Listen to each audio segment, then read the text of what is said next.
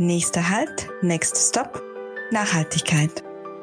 Heute mit unserem Gast Cornelia Walch von den österreichischen Bundesbahnen.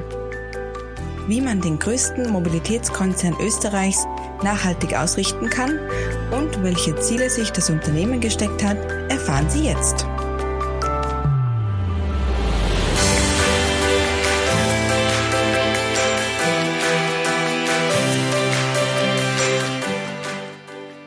Herzlich willkommen bei einer neuen Folge in der Business Launch Salzburg.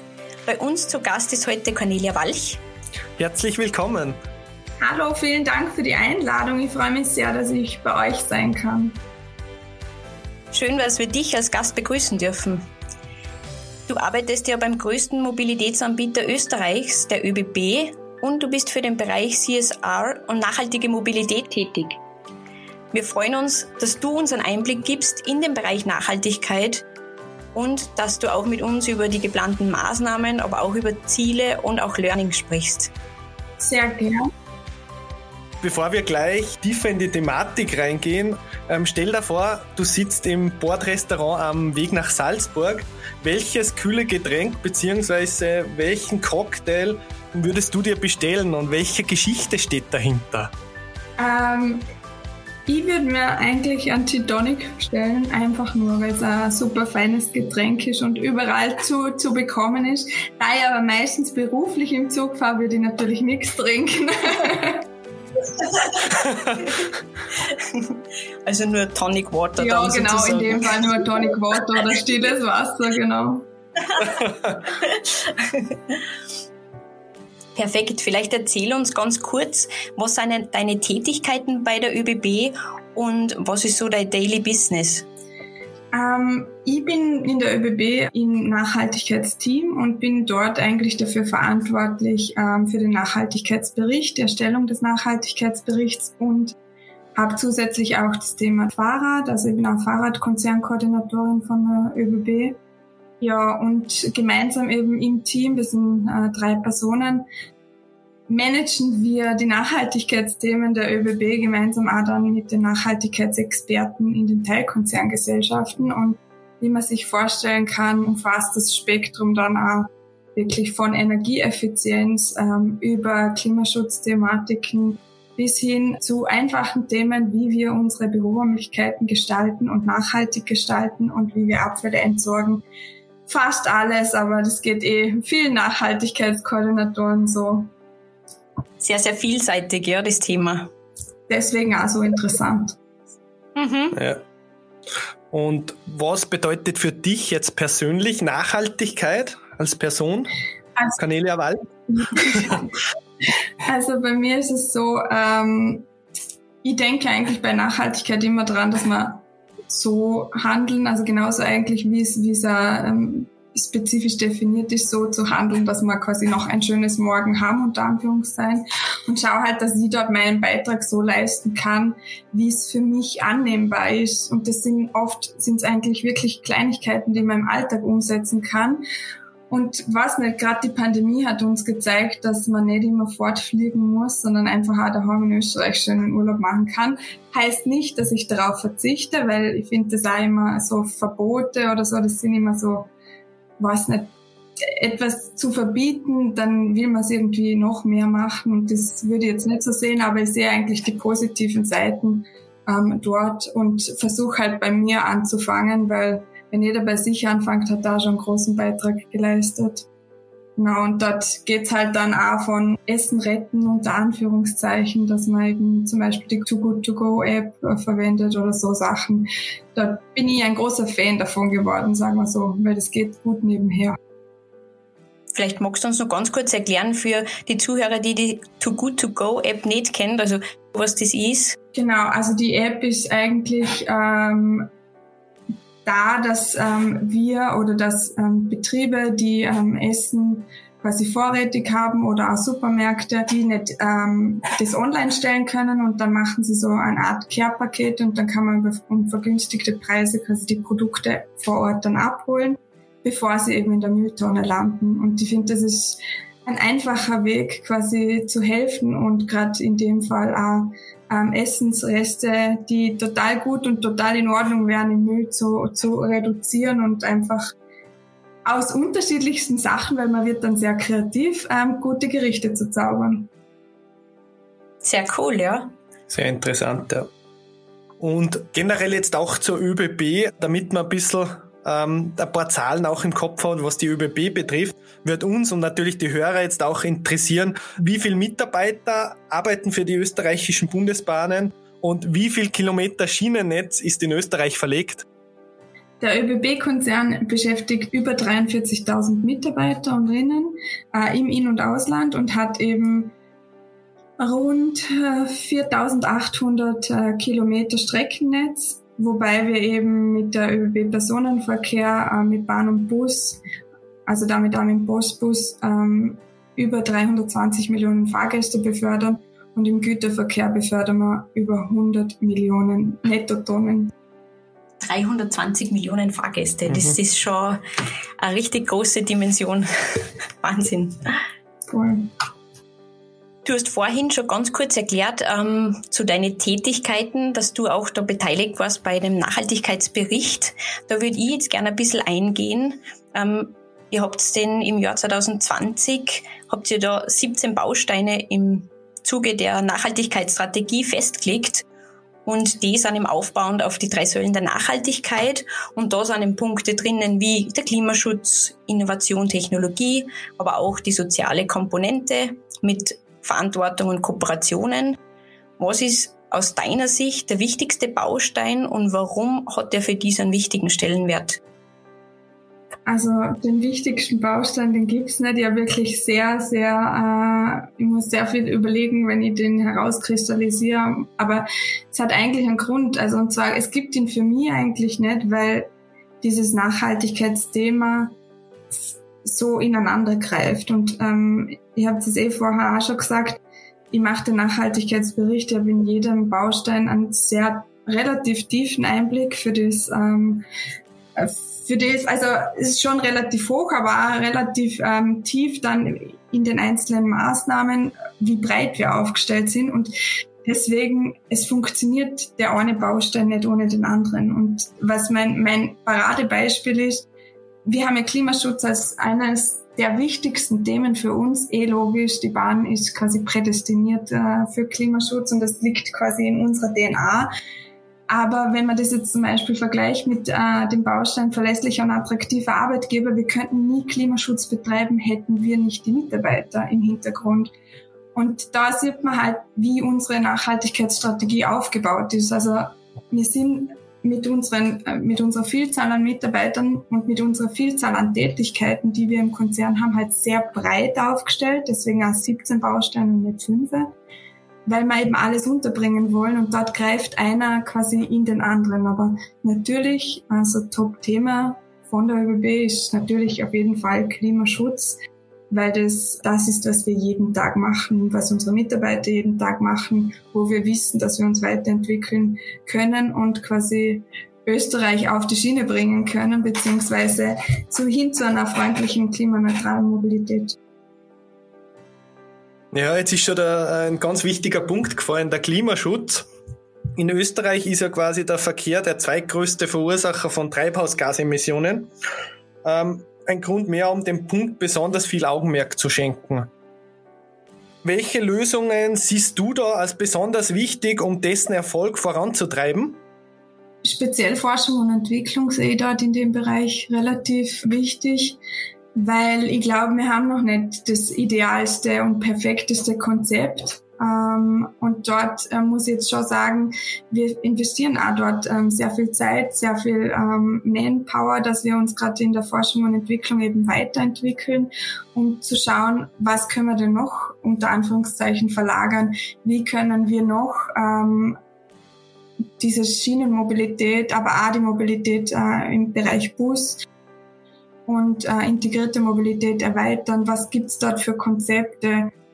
Und wenn ich dran denke, also es gibt ja einiges schon, aber so Vorzeigebeispiel oder etwas, was mir jetzt schon für den täglichen Gebrauch, ähm, wir sind ja jetzt in der Urlaubszeit und ähm, wenn ich dann dran denke, dass man eben vor ein paar Jahren noch nicht mit dem Zug äh, zum Flughafen Wien komm, äh, fahren konnte oder eher umständlicher, sagen wir mal so.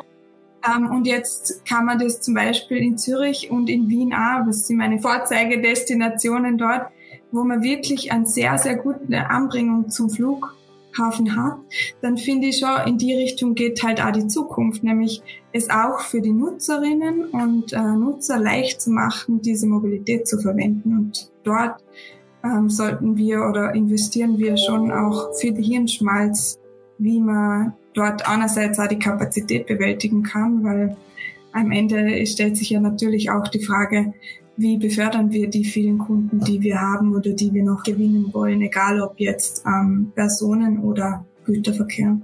Klar, ja. Also du hast jetzt schon eine Erfolgsstory sozusagen ähm, erzählt, also mit der tollen Anbindung zum Flughafen direkt nach Wien oder Zürich. Gibt es da vielleicht noch andere Story, die du mit uns teilen magst? Oder auch nur irgendwas vielleicht, wo du sagst, da steckt noch sehr viel Potenzial dahinter oder das wäre noch ein ganz ein wichtiges Thema? Also im Hinblick auf eben Erfolgsstories, was, was mir persönlich oder was, was eine wirkliche Erfolgsstory für mich 2021 war, die ähm, stehen zwar viele im Nachhaltigkeitsbericht, der eben im April veröffentlicht worden ist, aber meine steht quasi zwischen den Zeilen und zwar haben wir den Nachhaltigkeitsbericht bis jetzt immer im Herbst veröffentlicht und dieses Jahr das erste Mal geprüft und zeitgleich äh, mit unserem Geschäftsbericht im April. Und was ich dort, äh, was dort eigentlich die Herausforderung war, ist einfach diese sechs Monate verschieben, die Zahlen sechs Monate vorher quasi zu erheben. Und dieses Gesamtkonstrukt, wenn man sich das vorstellt, das hängt nicht nur an mir, sondern an sehr, sehr vielen Kolleginnen und Kollegen, die dort zusammenarbeiten müssen das einfach auf die Beine zu bringen und ähm, das vorzuheben oder vorzuschieben, das war so meine persönliche Erfolgsstory 2021, dass uns das in einem sehr, sehr guten Ausmaß ähm, gelungen ist und zusätzlich eben auch noch mit der Prüfung des Nachhaltigkeitsberichts sehr gut abgewickelt worden ist und sehr großes Potenzial auch für die Zukunft bringt. Und die anderen Top Stories, die sind eh im Nachhaltigkeitsbericht was dort halt sehr, sehr bezeichnend ist oder sehr, was mich sehr freut, ist, dass wir immer von unser breites Spektrum darstellen können. Sowohl soziale Themen sind bei uns ähm, wichtig. Wir haben so ein Top-Sharing, das wir als eines der Top-Themen für 2021 identifiziert haben, wo sich Führungskräfte quasi eine Position teilen. Aber auch natürlich dann die Renaissance des Nachzugs, der ja wirklich boomt. Also wer mal versucht hat, ein Nachzugticket äh, zu ergattern, der weiß, äh, wie, wie schnell im Voraus das ausgebucht ist. Und dann natürlich auch unsere Forschungs- und Innovationsprogramme, die eben auch auf diesen Klimaschutzschwerpunkt einzahlen. Mit Europe's Ranger and Undertaking sind dort eben 25 Bahngesellschaften, aber Partner aus Industrie und Wissenschaft eben zusammen, die dieses Bahnsystem weiterentwickeln, die das leistungsfähiger machen wollen und ähm, wettbewerbsfähiger. Und ich glaube, das ist der richtige Weg in die Zukunft. Also viele Erfolgsstories. Absolut. Bezüglich der ÖBB-Kernkompetenz ähm, der Mobilität, da würden wir jetzt gerne auch noch wissen, wie groß ist denn Ihre Bus- und Zugflotte und wie ist hier die Gewichtung? im Zusammenhang mit alternative Antriebe versus fossile Antriebe? Also Zugflotte haben wir über 1100 Lokomotiven und 90 äh, Prozent der Traktionsleistung auf der Schiene fahren wir elektrisch. Beim Bus haben wir eben 2400 Busse und wir haben dort beim Bus ähm, einige Pilotprojekte auch schon erfolgreich abgeschlossen, sowohl mit Wasserstoff als auch mit ähm, elektrobetriebenen Bussen. Genau. Welche Ziele habt ihr hier da für die nächsten Jahre in der Richtung saubere Mobilität gesteckt? Ähm, wir haben im Klimaschutz ein klares Ziel, 2030 im Mobilitätssektor klimaneutral zu werden und 2040 bis 50 eben Klimaneutralität für den Konzern, das was da inklusive von äh, Gebäuden. Mhm, wow. Ja, viel Arbeit, die es auf uns alle zukommt. Ihr habt ja da das Programm sozusagen ÖBB Rail and Drive, mhm. also äh, smarte Mobilität, wo man sagt, man kann von der Schiene umsteigen, ähm, dann gleich auf einen Scooter, dann zum oder E-Sharing Car und so weiter. Inwieweit ist das Ganze Realität oder wie gut funktioniert das und wo gibt's vielleicht noch ein paar Punkte, die noch ausbaufähig sind? Also ich denke, es funktioniert relativ gut, wenn man bedenkt, dass wir quasi noch nicht ähm, überall diese Standorte haben. Also so die Zukunft würde, ich, wenn man so flächendeckende integrierte Mobilität anbieten kann, ist das sicher ein, ein Hebel, der in Richtung Klimaschutz sehr gut wirkt. Ähm, wir haben ja mit dem Projekt ÖBB 360 Grad wirklich Fachkompetenz im Haus, die ähm, sukzessive auch integrierte Mobilität an den unterschiedlichsten Standorten bietet oder gemeinsam mit Gemeinden und Städten weiterentwickelt und haben dort einfach wirklich die Kompetenz direkt im Haus. Aber natürlich, wir haben das noch nicht flächendeckend in Österreich und das wird wahrscheinlich das sein, was ähm, unsere Kundinnen und Kunden ähm, in Zukunft erwarten, unter Anführungszeichen, aber was halt ein gutes oder positives Beispiel ist, wenn man sich nicht überlegen muss, wie kommt man von A nach B, sondern man gibt es in die App ein. Also den Wegfinder den, ähm, dort kann man zum Beispiel eben eingeben von A nach B und man kriegt die ganze Reiseroute eben durch angezeigt mit den unterschiedlichsten Mobilitätsformen. Zusätzlich sieht man dann auch, wie viel CO2 man eingespart hat, wenn man die klimafreundlichere Alternative wählt. Und das sind so Sachen, die müssen, also am Ende ist sowieso immer der Nutzer der, der quasi dann entscheidet, aber wirklich das flächendeckend ähm, zu integrieren, wird sicher auch die Herausforderung der Zukunft, damit wir als, also die Klimaziele ähm, erreichen, die auch Österreich sich gesetzt hat. Und dort leisten wir natürlich einen Beitrag. Was mich da jetzt vielleicht nur interessieren würde, ist, könnt ihr ungefähr sagen, ob das jetzt vielleicht mehr von Businessreisende oder eben von Unternehmer ähm, in Anspruch genommen wird oder eher mehr von Freizeitreisenden? Kann man da irgendwie so eine Tendenz sagen? Äh, na, da muss ich jetzt ganz ehrlich sagen, das kann ich nicht beantworten. So tief bin ich in dem Thema leider nicht drinnen. Genau. Okay. Mhm. Das Klimaticket wurde ja im letzten Jahres eingeführt. Ein Pauschalpreis für Bus und Bahn soll den Verkehr ja entlasten und die Umwelt schonen. Was für ein Resümee kann man zum jetzigen Zeitpunkt ziehen und was können mögliche weitere Schritte davon sein?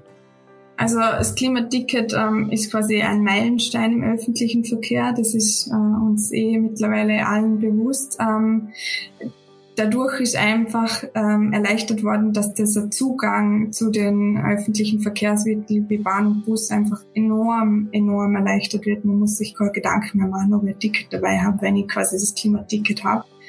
Und damit ist ja einfach auch die Hürde quasi genommen worden, das schnell zu benutzen. Ähm, seit der Einführung im Oktober haben wir ähm, mehr als 168.000 Klimatickets verkauft Genau, und ähm, in Österreich gibt es beim Ausbau des Angebots des öffentlichen Verkehrs eine enge Abstimmung eben zwischen Bund und Ländern und dem Unternehmen. Und das ist ja ein wichtiger Grund für den Erfolg eben des öffentlichen Verkehrs. Mhm. Generell der Punkt der Mitarbeiterzentrierung ist ja auch ähm, im, im, Zusammenhang mit der Nachhaltigkeit für jedes Unternehmen relevant. Ja? Und wie handeln Sie als ÖBB für die Mitarbeiter, dass man als nachhaltiges Unternehmen dargestellt wird?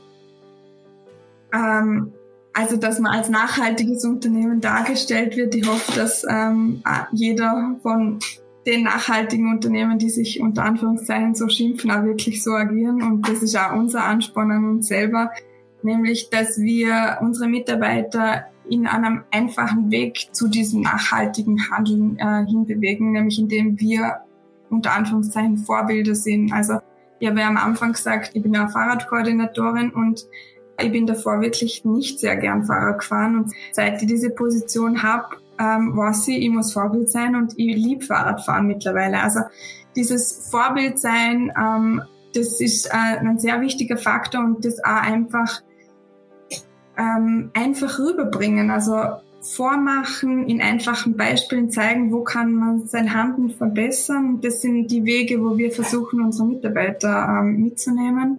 ihnen auch die Angebote zu liefern. Also wir haben mittlerweile das ÖBB Bike Pool, das ist ein internes E-Bike-Sharing-System. Und das sind so Sachen, wo wir einfach versuchen wollen, die Mitarbeiter mitzunehmen und ihnen zu zeigen mit einfachen Anleitungen, wie können sie nachhaltig agieren, weil wir wissen, dass wir ein sehr großes Potenzial haben, wenn wir 43.000 Mitarbeiter quasi infizieren mit unserem Nachhaltigkeitsgedanken, dann haben wir viel gemacht, weil auch die 43.000 tragen das weiter.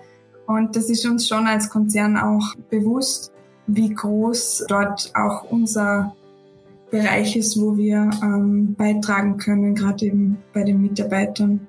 Wie gut werden diese Möglichkeiten dann auch von den Mitarbeitern sozusagen angenommen? Also eben den E-Bike-Pool und so weiter? Also wir sind da gerade am Ausrollen, aber also finden erste oder haben erste Erfahrungswerte und es ist sehr, sehr ähm, cool, wie unterschiedliche Standorte gut funktionieren. Also wir haben eigentlich zuerst mehr darauf gesetzt, dass wir ähm, gesagt haben, zwischen den Bürostandorten wird da häufiger Verkehr sein. Aber eigentlich ist es wirklich im, äh, im Betrieb wirklich vor Ort an den Verschiebebahnhöfen. Und das finde ich halt total ähm, bezeichnend und es erfreut mich total, weil die Mitarbeiter, die wirklich hart arbeiten, trotzdem ähm, dort ähm, wirklich am Zentralverschiebebahnhof teilweise aufs Rad steigen und diese Distanzen machen. Das finde ich halt wirklich sehr, sehr ähm, interessant dazu beobachten, wer das Angebot dann wirklich am Ende nutzt. Und das sind oft nicht die, die im Büro sitzen. Hm, also mhm. doch eher überraschend dann, oder? Wie sie sich entwickelt. Ja. Cool. Voll. Ihr setzt auch auf die Maßnahmen für die Artenvielfalt und die Biodiversität. Wie kann man sich das vorstellen und was für Maßnahmen setzt ihr da genau um?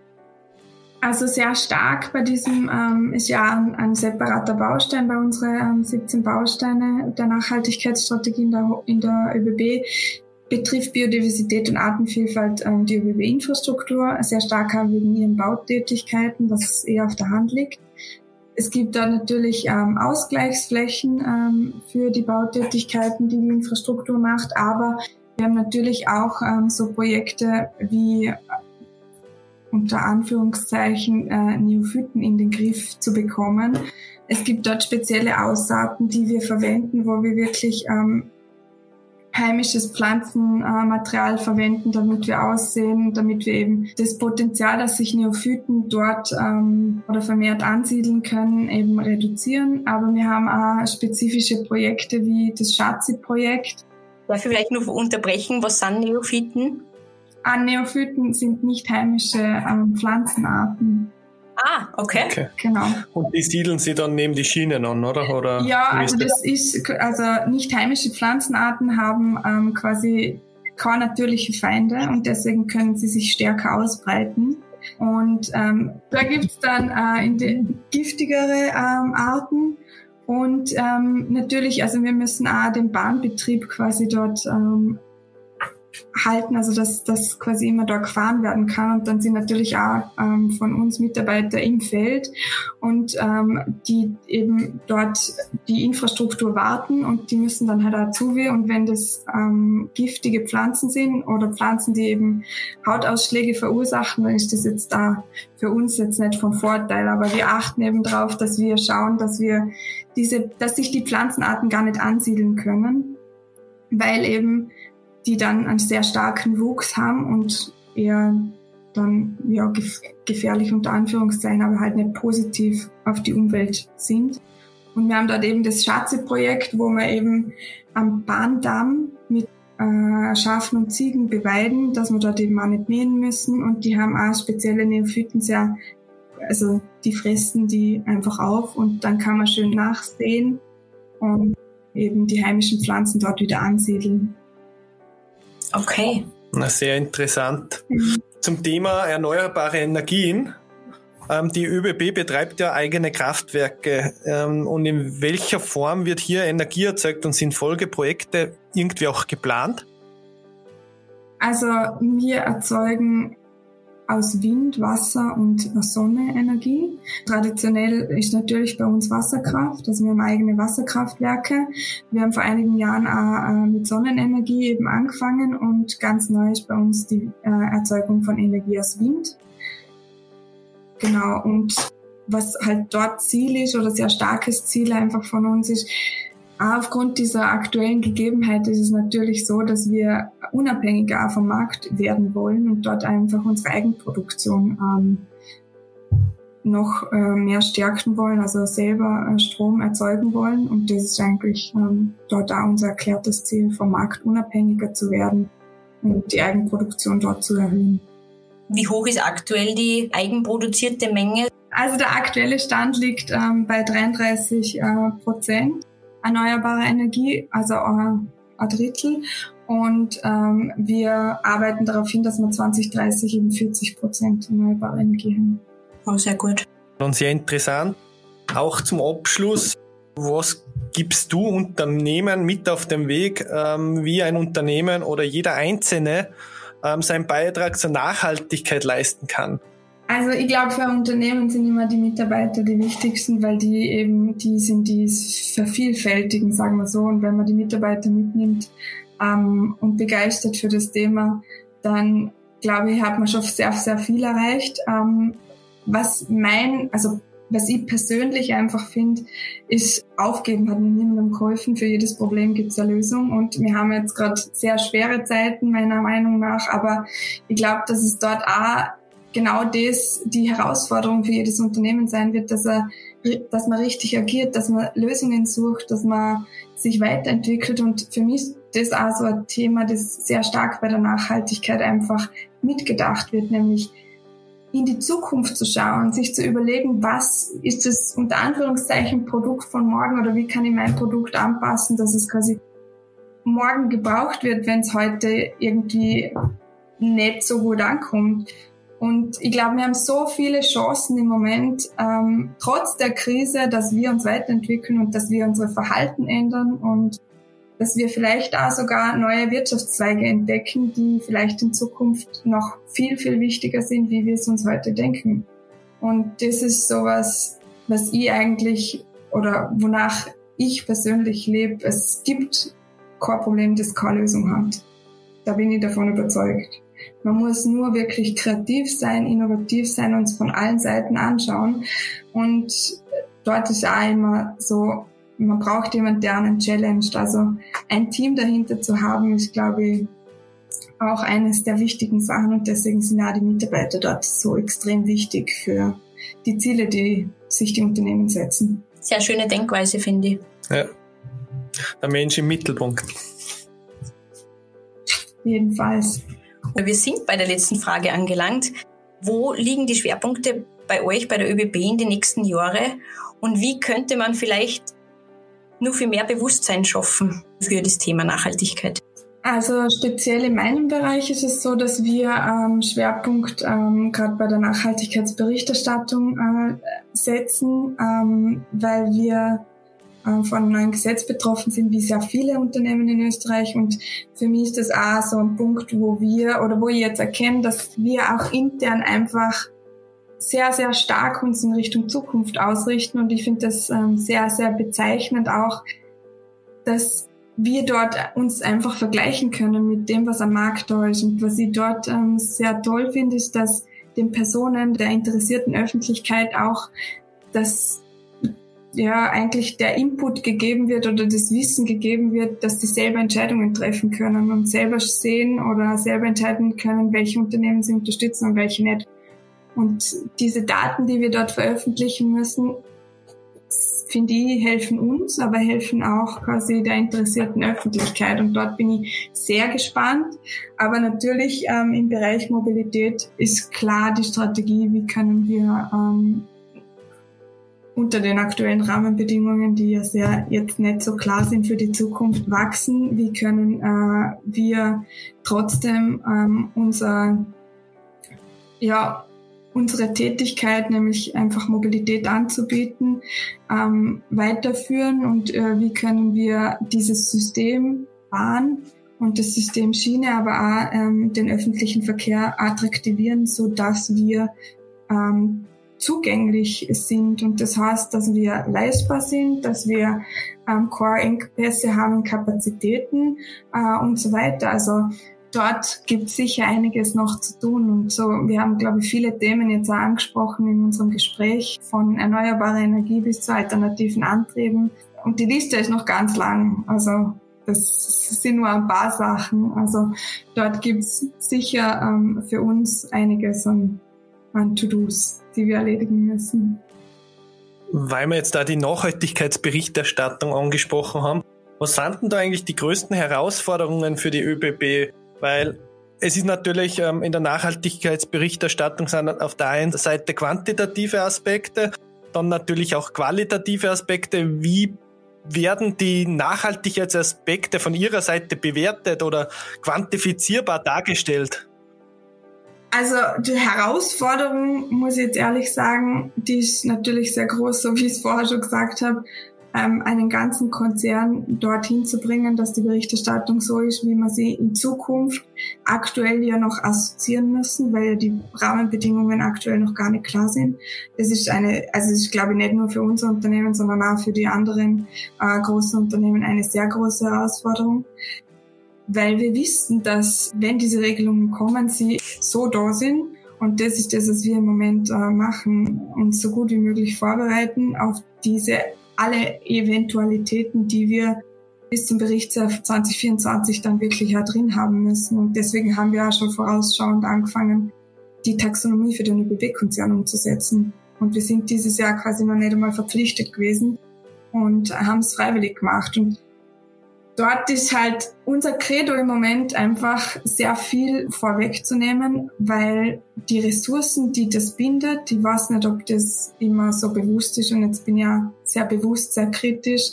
Also diese gesetzlichen Herausforderungen oder diese gesetzlichen Vorgaben bergen richtige Ressourcen, Herausforderungen für Unternehmen. Und auf der anderen Seite, so wie ich es auch vorher gesagt habe, sehe ich es positiv, weil man sehr viele Informationen kriegt und auch, ähm, ich glaube einfach, also meine Vermutung ist, dass auch Geldflüsse dann äh, in nachhaltigere Unternehmen fließen werden, oder ich hoffe es zumindest, dass es was bringt, weil das ist ja der Sinn von der Sache.